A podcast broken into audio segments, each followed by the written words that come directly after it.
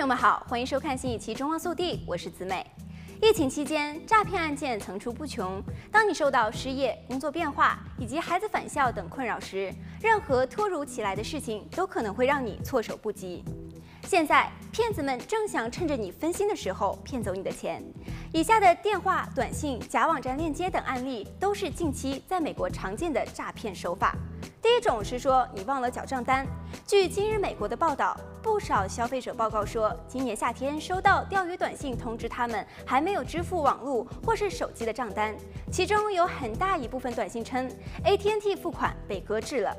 AT&T 的发言人 Teresa Musk 对此呼吁消费者，如果收到可疑的短信，不要回复，将其转发到七七二六。该公司和美国国税局一样，不会发短信或电子邮件要求用户提供社会安全号、个人账户信息或者是信用卡号。AT&T 还在网站上标示了假短信的内文，大家可以登录网站去查看。第二种手法是说找到了一笔你丢失或者是忘记的钱，这类短信通常会自称是无人认领财产管理局，内容则会写我们的记录显示可能欠你八百七十七块八八美元。大家如果想避免此类的骗术，其实也很简单，民众可以在所在州的无主财产网站上免费地搜索无主财产，只要输入你的姓名和邮编就可以查看，但是该网站不会列出民众被拖欠的金额。第三种骗术则是假的刺激计划支付网站。据 SocialCatfish.com 的报告显示，诈骗集团已经创建了多个假的国税局 Get My Payment 的网站，并且更新了网站的搜索关键字，以便民众在谷歌搜索时误点这些假网站。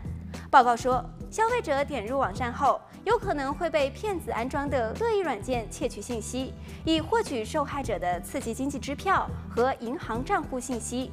国税局提醒说，一些骗子还会精心设计假的刺激经济支票，试图寄给纳税人，然后要求纳税人打电话或者是在线验证信息，以便兑现。在佛州，甚至还有人通过车行的促销活动获得了假支票。